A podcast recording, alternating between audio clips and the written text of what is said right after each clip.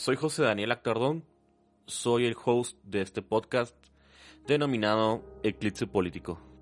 En la primera parte de este episodio comprendimos qué es la corrupción y en qué ámbito se desarrolla. En esta segunda parte vamos a analizar sobre cómo esta afecta a la democracia.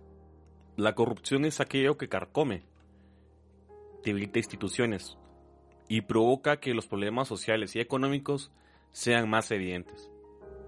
En cuestiones de derechos humanos, los estados tienen una mayor dificultad para el cumplimiento de sus obligaciones.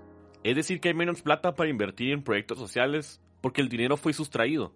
Hay un mayor gasto público porque existen plazas fantasmas, o hay dualidad de puestos o de unidades de trabajo, o porque simplemente las personas que tienen la toma de decisión al momento de la materialización de políticas públicas favorecen a personas que no son las más capaces. Aquellas personas que cometen actos corruptos en el ámbito privado afectan la compañía o organización en la que se encuentran. La privan de un posible mayor crecimiento. En el ámbito público, aquellos funcionarios y empleados públicos que son corruptos no solo podrían ser culpables de posibles crímenes cometidos, sino también de continuas violaciones a los derechos humanos. Pero no nos engañemos. Existen políticos que cuando son candidatos a puestos públicos les invierten en su campaña, pero estos inversores luego le exigen al candidato electo el pago o el retorno a la inversión mediante la adjudicación de obras o contratos. Todo esto nos lleva a que nos encontremos ante un tipo de Estado, el cual podríamos llamarlo como el Estado botín. Ney López lo define como el Estado tomado por verdaderos grupos y mafias delincuenciales, que lo utilizan para saquear las arcas públicas en su provecho con único fin de satisfacer sus intereses.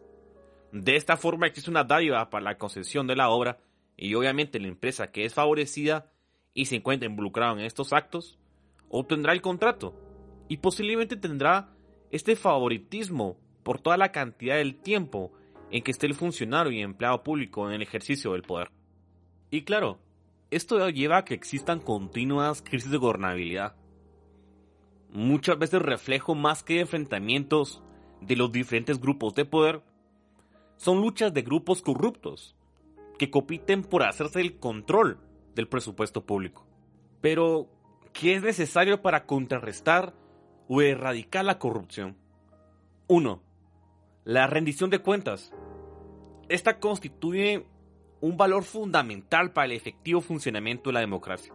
2 la transparencia como una característica primordial dentro del Estado. En una democracia, el individuo debe tener la posibilidad real de conocer la actividad del Estado y su funcionamiento. Y el Estado conoce lo indispensable de los individuos. El gobierno se debe al pueblo. Así de simple. Y 3. La aplicación de la Convención de Naciones Unidas en contra de la corrupción. Esta resulta esencial ya que esta puede consistir en una guía para luchar en contra de esta. Indica cómo se debe lidiar y cómo se debe penalizar a aquellos empleados o funcionarios públicos que hayan cometido actos de corrupción.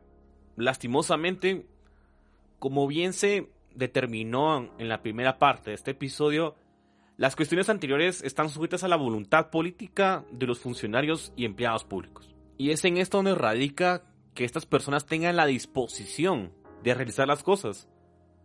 Porque a pesar de que la norma le diga no seas corrupto, en su libre albedrío lo decidirán si lo es o no.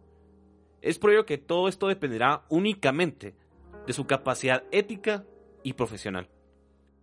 En otro orden de ideas, algunos de los costos que la corrupción impone en la sociedad son monetarios. Ejemplo de esto es que la corrupción consiste en un tercio de la inversión pública en muchos países de la región de Asia-Pacífico, el 50% de los ingresos impositivos en los países de América Latina, el 9% del Producto Interno Bruto de México. Otros costos que no son cuantificables es la pérdida de legitimidad de las instituciones públicas, los conflictos sociales, la baja en la calidad de la provisión de bienes y servicios y disminución de la inversión extranjera. La corrupción aumenta los costos del desarrollo social y económico, observándose una relación directa y proporcional entre el nivel de corrupción que se verifica en una sociedad y el nivel de delincuencia. Es decir, a mayor corrupción, mayor violencia. Y eso hasta cierto punto es lógico. Una población con menores oportunidades, con una menor educación, menor calidad de servicios públicos y alimentación, tiene un mayor porcentaje a que se dedique a actos delincuenciales. Pero ¿cómo es posible que las personas que lleguen al poder, sabiendo las circunstancias en que está el país, y aún así cometen actos corruptos? Como bien se indicó en la primera parte de este episodio, ya se llegó a un cinismo, en la que una parte de los empleados y funcionarios públicos les da exactamente lo mismo. Solo se enfocan en sus intereses. ¿Cómo es posible que sean corruptos sabiendo perfectamente que hay gente muriéndose del hambre? ¿Cómo es posible que no den su máximo esfuerzo cuando saben perfectamente las circunstancias en que se encuentra el país? En definitiva, la corrupción atenta contra los ideales y exigencias de un Estado democrático, restándole credibilidad a las instituciones públicas y fomentando una percepción de impunidad. Los funcionarios públicos son quienes mayores deberes y responsabilidades tienen hacia la sociedad y precisamente por estas circunstancias se reclama y espera que se cumplan sus funciones con responsabilidad, ética y transparencia. Y reitero, la participación ciudadana es pieza clave de la lucha contra la corrupción. Una ciudadanía participante, informada, que actúa en procesos de planeación y ejecución presupuestal, que es informada sobre las listas electorales, una ciudadanía que está atenta a los procesos licitatorios y de contratación pública en general, que impulsan códigos de ética y de conducta para luchar contra los actos de corrupción empresarial o profesional.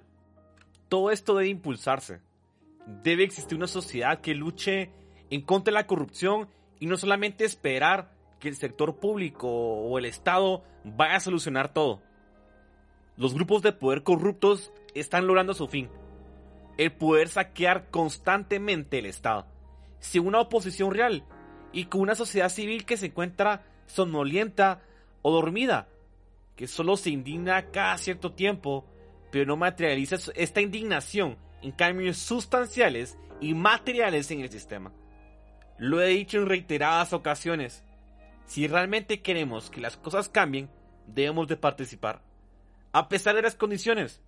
Porque solo haciéndolo se puede erradicar la corrupción y todas aquellas circunstancias que afectan nuestras democracias.